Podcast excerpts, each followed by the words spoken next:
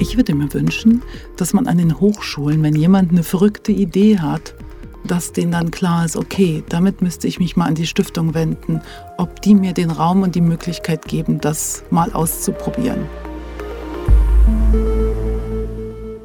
Herzlich willkommen beim Podcast Hochschule Digital. Ich freue mich, dass heute Dr. Cornelia Raue bei uns ist.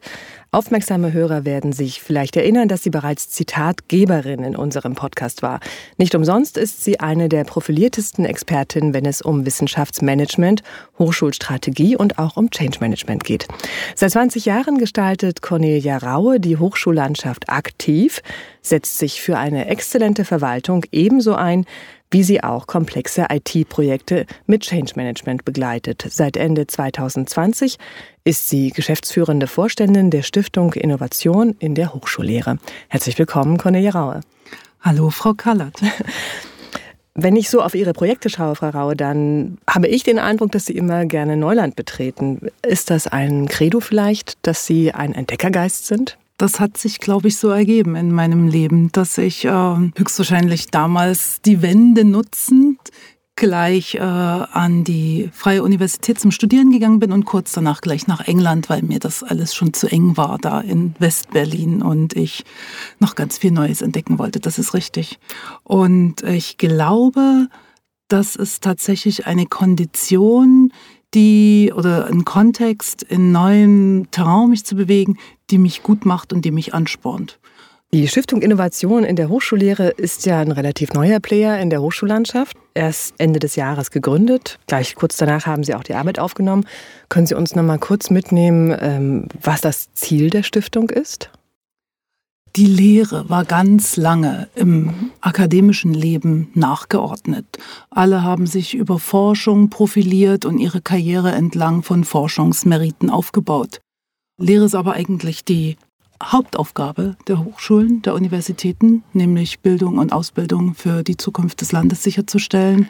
Und es gab schon lange Bestrebungen, ähnlich wie die Deutsche Forschungsgemeinschaft, die DFG, eine Institution aufzubauen, die der Lehre diesen Stellenraum einräumt.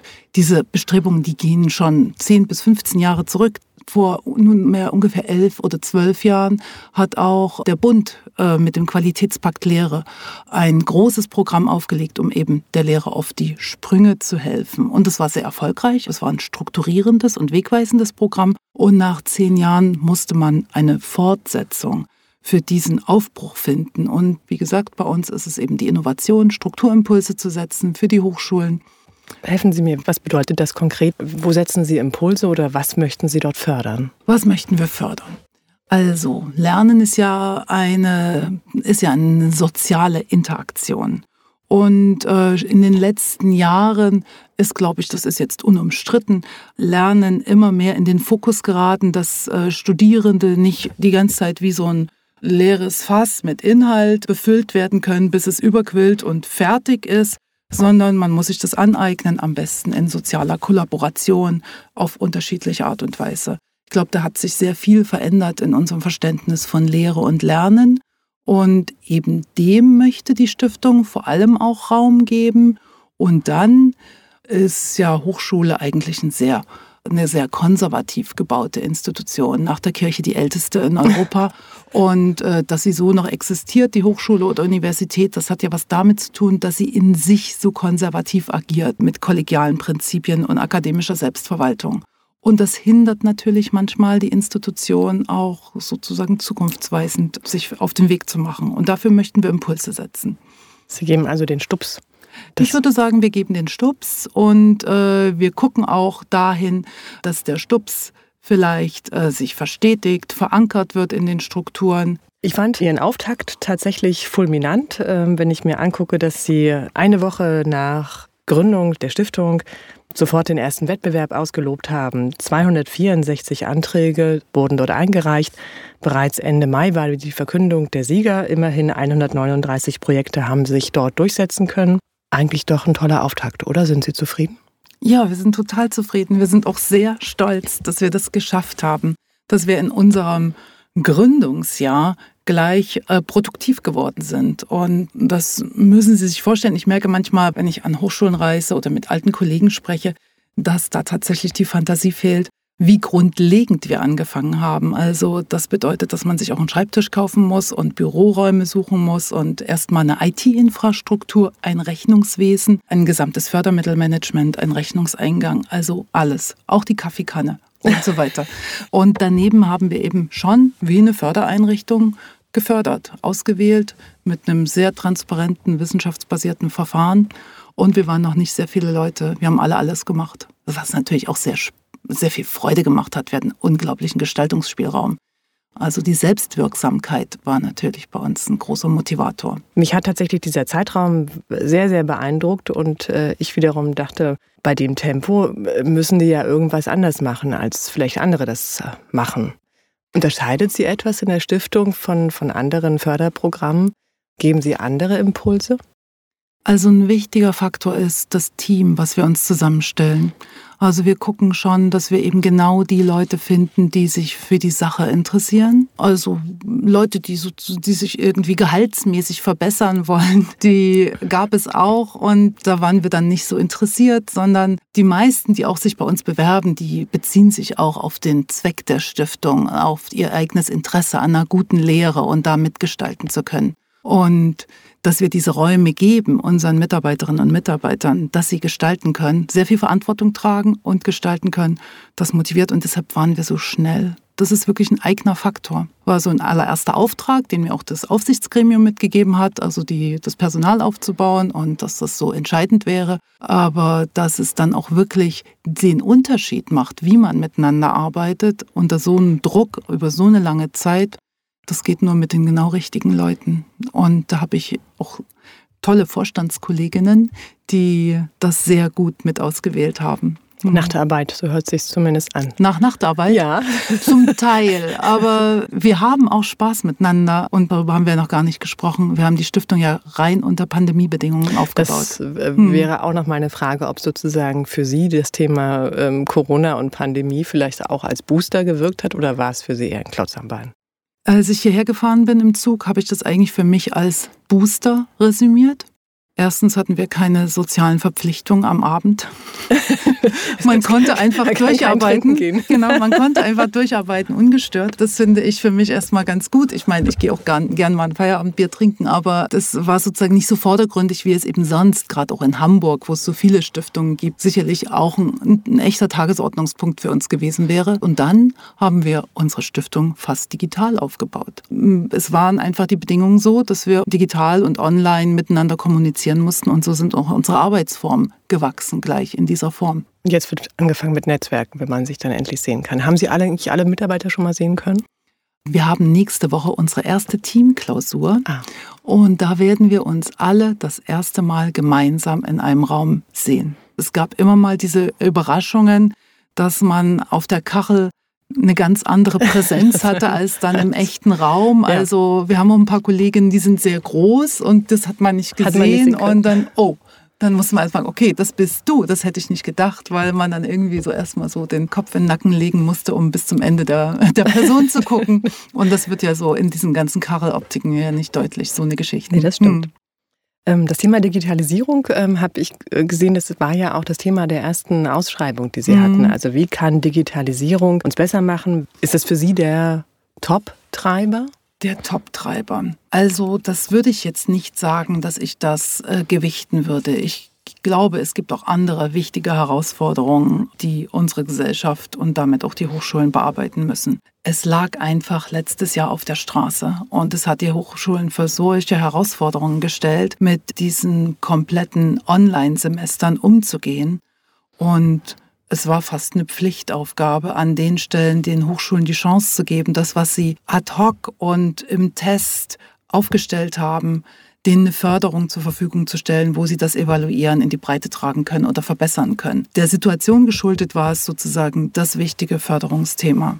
Andere Themen gibt es natürlich meiner Meinung nach auch fachlicher Art. Ich ja. finde auch Studiengangsentwicklung muss gefördert werden. Es gibt immer wieder neue Inhalte. Ich habe jetzt mal, das wird jetzt vielleicht ein gefährliches Thema für mich, aber ich habe spaßenshalber mal in die Modulkataloge der Fahrzeugtechnik geguckt und war total überrascht, wie viele Module und Pflichtangebote äh, es zu Diesel- und Ottomotoren Optimierungen Ach, gibt. Und, das hätte ich jetzt auch nicht gedacht, ja. Genau, mhm. da war ich auch überrascht und äh, wie wenig zu Hybrid und. Das heißt dann wahrscheinlich Verkehrsgeschichte äh, bloß noch. Äh, keine Ahnung, so hießen die Module nicht, sondern es waren eben äh, Antriebsmodule. Und ich denke, da ist, also es gibt eine ganze Menge, das fällt mir jetzt ad hoc ein.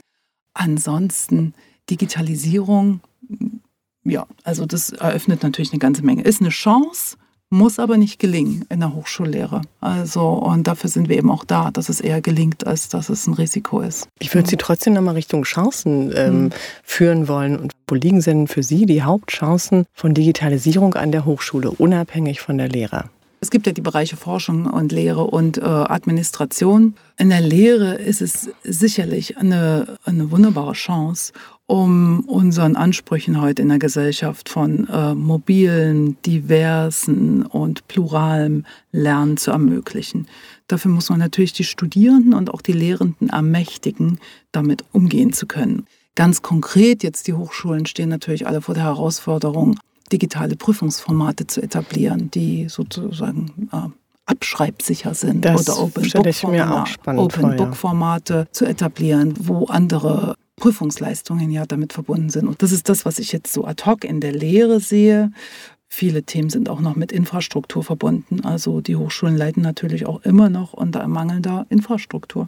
Mhm. Aber das sind Themen, die wir jetzt als Stiftung nicht wirklich beheben können. Das ist eher Länderaufgabe. Und im Bereich der Administration, das ist natürlich ein ganz großes Thema, zumal das eben alles gewachsene Strukturen sind und die zu digitalisieren, ist einfach ein Riesenthema. Und was es eben da noch nicht unbedingt gibt, ist eine echte Aufmerksamkeit der Entscheider auch für diese Unterstützungsstrukturen. Da gibt es die Erwartung, dass sich dort Digitalisierung eher so von selbst einstellt während in den Bereichen Forschung und Lehre Projekte aufgesetzt werden, um das zu ermöglichen. Davon profitiert die Hochschulverwaltung nicht. Und dann eine digitalisierte Hochschulverwaltung, ja, das bedeutet eben, und ich vermute, das gibt es in anderen Ländern dann schon ganz gut, also dass man sich auch aus dem Urlaub heraus immatrikulieren kann und seine Vorlesungen von da aus streamen kann und Papiere einreichen kann, bis hin zu Prüfungsanmeldung und Zertifikatsrunterladen. Aber dahinter sind so komplexe Prozesse, auch was die Anrechnungsmöglichkeiten immer anbelangt von Modulen in verschiedenen Studiengängen. Ja, da ist halt ein sehr kompliziertes Gebilde, dann eben sehr schwer digital abzubilden das wäre das, wenn man das jetzt auf den, auf den akademischen Prozess bezieht. Und dann gibt es natürlich die ganz normalen Prozesse, Verwaltungsprozesse mhm. in den Hochschulen, diese ERP-Systeme.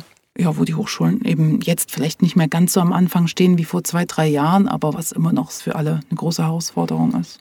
Also ich habe so empfunden, dass ich auch so Interviews gesehen habe, dass viele sehr dankbar waren, dass jemand sich mal getraut hat zu sagen, bitte schimpft nicht immer so auf die Verwaltung äh, und sagt, das ist langsam unmodern und wie auch immer, mhm. sondern auch mal den Kegel draufgehalten und gesagt, wir müssten dort helfen. Ja, es muss sich dort etwas bewegen an der Stelle. Bewegt sich etwas? Also alle wollen modern werden. Wer will das Wer will nicht? Das nicht? Wer will das gesagt. nicht? Ja. Und dann in der Umsetzung ist es eben sehr schwer, die Prozesse an die Standardsoftware anzupassen Normalerweise kommt man mit dem Selbstverständnis, das sind meine idealen Prozesse, jetzt kaufe ich mir eine Software ein und äh, stelle fest, da ist ein riesen Anpassungsbedarf. Und die Verwaltungen an den Hochschulen, die sind eben da auch immer noch in einem, in einem Lernprozess. Das sind die ersten Projekte, die sie da absolvieren. Und das habe ich ja vor zwei Jahren schon in etwa so analysiert, aber ich glaube, da hat sich noch nicht so wahnsinnig viel geändert. Und auch Projekte, äh, mit seinen Ups and Downs auszuhalten, wie man das an anderer hm. Stelle überall äh, erlebt, das sind eben dort erste Erfahrungen. Und äh, ja, da muss man auch wieder geduldig sein. Das ist das eine. Und wie gesagt, ich bin der Meinung, es wird sich nicht von selbst erledigen. Da muss auch investiert werden. Ähm, mhm. Was wünschen Sie sich, damit dieses, Sie hatten das Dreieck angesprochen, wir sprechen immer von Forschung, Lehre und von mhm. Verwaltung. Da kommt man nicht raus aus dem Dreieck. Äh, wie kann das besser funktionieren? Naja, die, also die Kanzler und die Präsidenten müssen die Verwaltung als einen echten Faktor ihrer guten Performance wahrnehmen und erkennen. Und der Fokus liegt auf Forschungsleistungen, zunehmend auf Lehrleistungen. Und es wird nicht zugestanden, dass dahinter auch gute Verwaltungsprozesse liegen müssen, die müssen gepflegt werden, die müssen angepasst werden. Und ja, wie gesagt, erstmal muss die Aufmerksamkeit drauf, dann muss Geld in die Hand genommen werden und die Prozesse müssen begleitet sein. Es passiert nicht von selbst.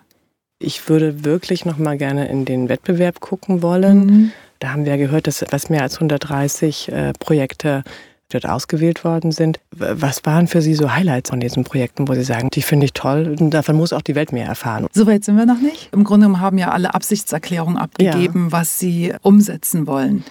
Viele heben ab auf Projekte, wo sie äh, also sozusagen so eine digitale Souveränität ermöglichen wollen für Studierende und für Lehrende.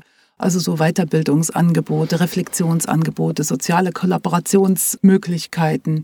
Dann gibt es ganz viele Labore, Makerspaces, wo auch ein bisschen Technik und ein bisschen Infrastruktur aufgebaut wird, wo man entweder digital von ferne darin ja. bewegen kann, also so Remote-Labore oder darin zusammenarbeiten kann. Und dann gibt es natürlich auch Inhalte, Digital Literacy, all diese Sachen, die eben jetzt äh, aus dem Arbeitsmarkt an die Hochschulen herangetragen werden. Das sind so Themen, die in diesen Anträgen genannt wurden. Von Highlights könnte ich jetzt tatsächlich noch nicht sprechen. Wir haben jetzt ein erstes Forum mit dem Hochschulforum Digitalisierung. Da werden die ersten Projekte sich dort mal vernetzen und erzählen, mhm. wie sie vorangehen und was sie tun wollen.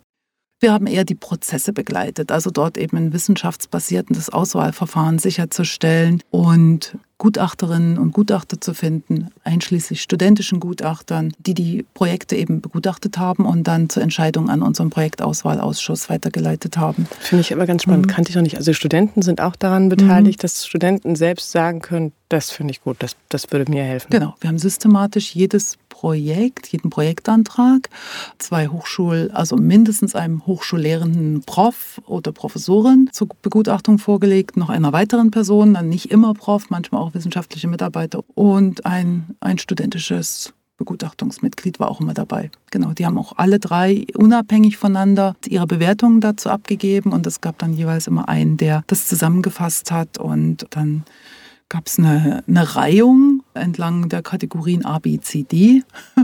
Und das wurde dem Projektauswahlausschuss vorgelegt zur Entscheidung, welche Projekte dann zu fördern sind. Das mit den Studierenden ist uns tatsächlich total wichtig, ist unsere DNA. Ja.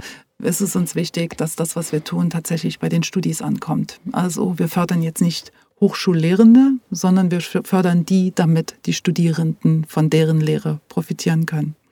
Machen es andere auch so? Also dieser dezidierte Fokus auf ja. die Studierenden, der ist uns wichtig und ich glaube, dass ich manche oder manchmal haben wir das schon so gesagt, da haben wir schon gemerkt, dass wir die ein bisschen überraschen. Aber wir gucken halt vom Ende her. Also es geht uns um die nächste Generation und ich finde, man muss die fit machen für die Zukunft und äh, um die geht es an der Stelle. Ich habe geguckt, es werden sowohl Einzelprojekte wie auch Verbundprojekte mhm. gefördert. Meine äh, idealisierte Vorstellung war, dass wahrscheinlich ganz viele Verbundprojekte da sind, dass man sich zusammentut. Und äh, das Verhältnis war gar nicht, also nicht so, wie ich es erwartet hatte. Es ist doch deutlich mehr Einzelprojekte als Verbundprojekte, zumindest in der ersten Runde war. Ich weiß aber, dass Ihnen das Thema Verbundprojekte sehr wohl am Herzen liegt. Genau. Also unser Satzungszweck ist ja nicht nur die Projektförderung, sondern auch Transfer, Vernetzung und Austausch. Insofern wollten wir hier auch schon bei der Projektförderung Verbünde von Hochschulen fördern, der kurze Zeitraum, den wir den Hochschulen gegeben haben zur Antragstellung, der hat das kaum ermöglicht. Also da muss man schon also muss man den Startlöchern gestanden haben und eine gute Idee parat gehabt haben, um an der Stelle dann auch schnell einen Antrag zaubern zu können. Bei den nächsten Ausschreibungen werden wir mir hoffentlich mehr Zeit lassen, zumindest wenn es so eine groß angelegten Ausschreibungen sind, dann müssen die Hochschulen auch wieder mehr Zeit bekommen, das ist voll klar. Es war nur einfach die Möglichkeit, um das Geld dieses Jahr auch auf die Straße zu kriegen, sonst hätten wir das dieses Jahr überhaupt nicht ausgeben können, was wir eben zur Verfügung gestellt bekommen haben.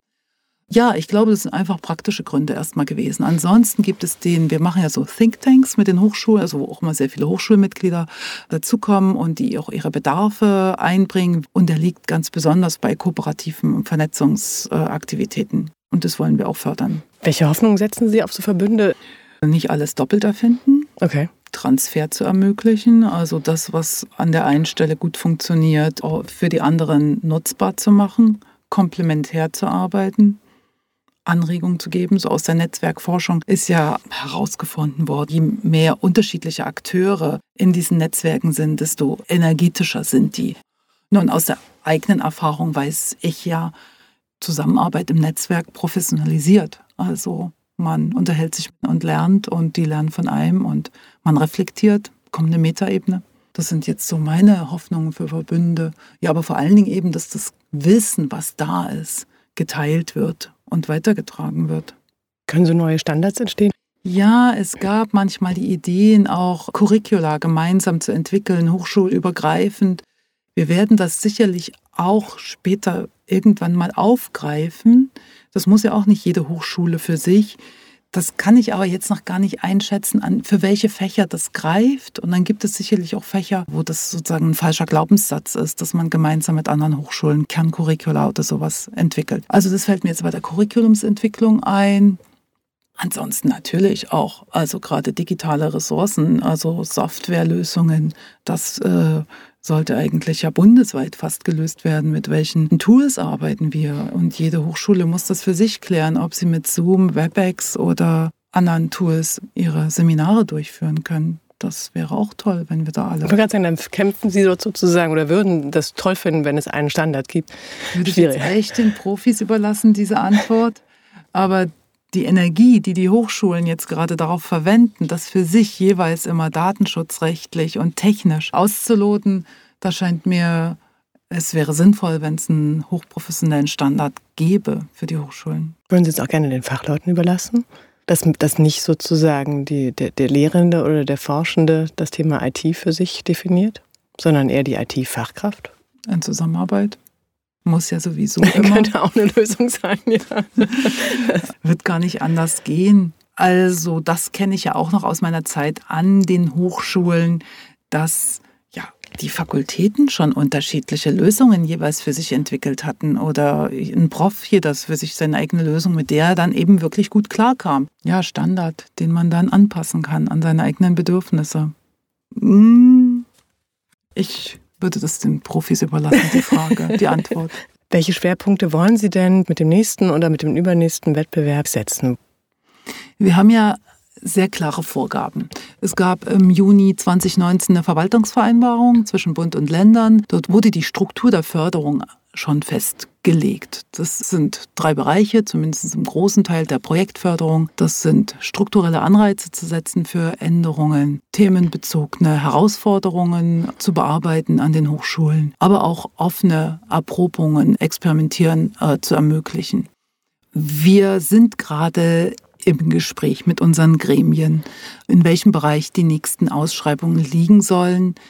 Wir werden sicherlich, schon weil der Großteil der Gelder gebunden ist für die nächsten Jahre, werden wir keine große Strukturausschreibung jetzt sofort wieder hinterher fahren können. Und insofern kann das nur etwas sein, was aus diesen kleineren Linien kommt, wo wir themenoffene Erprobung höchstwahrscheinlich als ja, übergeordnetes Thema in eine Ausschreibung bringen werden. Sind wir aber gerade noch in Abstimmung mit unseren Gremien. Wir haben einen wissenschaftlichen Beirat, der uns dabei berät ähm, Bund-Länder-Gremium. Und ja, das muss sozusagen so für alle passen. Ich würde ganz gerne nochmal zurückkommen. Sie haben selbst angefangen gesagt, dass Sie äh, in Chemnitz geboren. Dann haben Sie erst mhm. mal Buchhändlerin gelernt. Hier dann, in Leipzig. Genau. Ach so, äh, danach habe ich auch das Gefühl gehabt, dass irgendwie die Wende kam und dann für Sie so persönlich auch so der Turbo angegangen war nach dem Motto, dann ich probiere das jetzt alles aus, was es so gibt. Ähm, ja, ich komme mir selber auch im Nachhinein, wenn ich daran denke, so vor, als hätte ich die ganze Zeit mit den Hufen gescharrt. Also als hätte man auf nichts anderes gewartet, um endlich loslegen zu können. Ja. Den, den, Eindruck hatte ich auch. Also so wie geht mir mehr. Das, weil auch wenn man danach so also anschaut, was sie dann gemacht haben, dass sie Qualitätssicherung gemacht haben, dass sie ähm, Strategieentwicklung mitgemacht haben, dass sie später den Forschungsverbund Berlin beim Thema Strategie sozusagen geleitet haben oder angeleitet haben, äh, war für mich die Frage, dass ähm, finden die Aufgaben Sie oder finden Sie die Aufgaben? Naja, ich bin halt eine Netzwerkerin. Und ich gucke mich um und ich nutze die Gelegenheiten. Ich bin eine ziemlich leidenschaftliche Halma-Spielerin. Und das ist auch so ein Spiel, wo man immer die Gelegenheiten nutzen muss. Das liegt mir total. Also es gibt immer Wege. Also auch wenn das ganz verstellt ist, das Feld. Aber ich könnte jetzt nicht sagen, dass das mein großer Plan war. Hm, also ich bin nicht diejenige, die äh, mit 19 gedacht hat, ich will mal irgendwo äh, Chef von Ganze werden. Hm. also kam es doch eher. Äh, ist das Thema ostdeutsche Biografie dann dort an der Stelle eine gute Vorbereitung, so einen Weg zu gehen? Es gibt ja noch nicht so viele Ostdeutsche, die solche äh, Aufgaben übernehmen, also zunehmend. Man geht den Weg, glaube ich, auf eine andere Art und Weise als als meine Kolleginnen, die in Westdeutschland groß geworden sind. Da gibt es andere Wege und einen anderen Habitus, ein anderes soziales Kapital und Bildungskapital. Darauf kann ich nicht äh, rekurrieren. Das musste ich mir anders erarbeiten. Ist man da besser darauf vorbereitet? Pragmatismus sicherlich. Naja, und sicher eine Menge auch Fleiß, wenn man aus der Arbeiterstadt Chemnitz kommt. muss man eben arbeiten. Ja. Also ich sehe Sie jetzt förmlich mit Ruß vor mir. Ja, also, also ehrlich, ganz so schlimm war es nicht, aber das gehört eben dazu. Hm. Wir sind schon mehr oder weniger fast am Ende angekommen. Ich würde mit Ihnen gerne nochmal in die Zukunft blicken. Wir wissen, dass äh, so lange gibt es ja die Stiftung noch nicht. Wahrscheinlich haben Sie schon noch Wünsche, wie sich das Ganze entwickelt. Ich würde mir wünschen, dass man an den Hochschulen, wenn jemand eine verrückte Idee hat, dass denen dann klar ist, okay, damit müsste ich mich mal an die Stiftung wenden, ob die mir den Raum und die Möglichkeit geben, das mal auszuprobieren. Also ich äh, liebe unsere kleine Linie, die Freiheit für Experimentieren und ja und Transfer vorsieht. Also das ist mir ein wichtiger Punkt. Ich hoffe, dass wir dafür bekannt sind, dass wir dann äh, solchen Leuten Raum geben, die das haben, den Pionieren, und den Neugierigen und denen, die auch keine Angst haben, mal zu scheitern. Und dann hoffe ich auch, dass wir mit den Themen, die wir setzen, nicht unbedingt fachliche Themen, aber eben übergeordnete Themen, die alle Hochschulen betreffen, dass wir mit den Themen die richtigen Themen erwischen, da eine Förderung anbieten. Das finde ich gar nicht so einfach. Das ist dann so ein nächster Schritt, dass wir gucken, welche Themen sind jetzt eigentlich da, wo müssen wir die Hochschulen unterstützen, damit sie die Studierenden fit machen für die Zukunft. Und da möchte ich jetzt nicht irgendwie irgendeiner Welle hinterherrennen, die sowieso schon jetzt von vielen anderen Einrichtungen bedient wird. Also der Geist des Startups, den möchten Sie gerne beibehalten. Wir natürlich wollen auch eine lernende Organisation bleiben. Klar, da haben wir alle Spaß dran. Es sind alles Leute, die selber Spaß an der eigenen Entwicklung haben. Und dem müssen wir auch gerecht werden. Das ist auch ein Anspruch, den die mitbringen.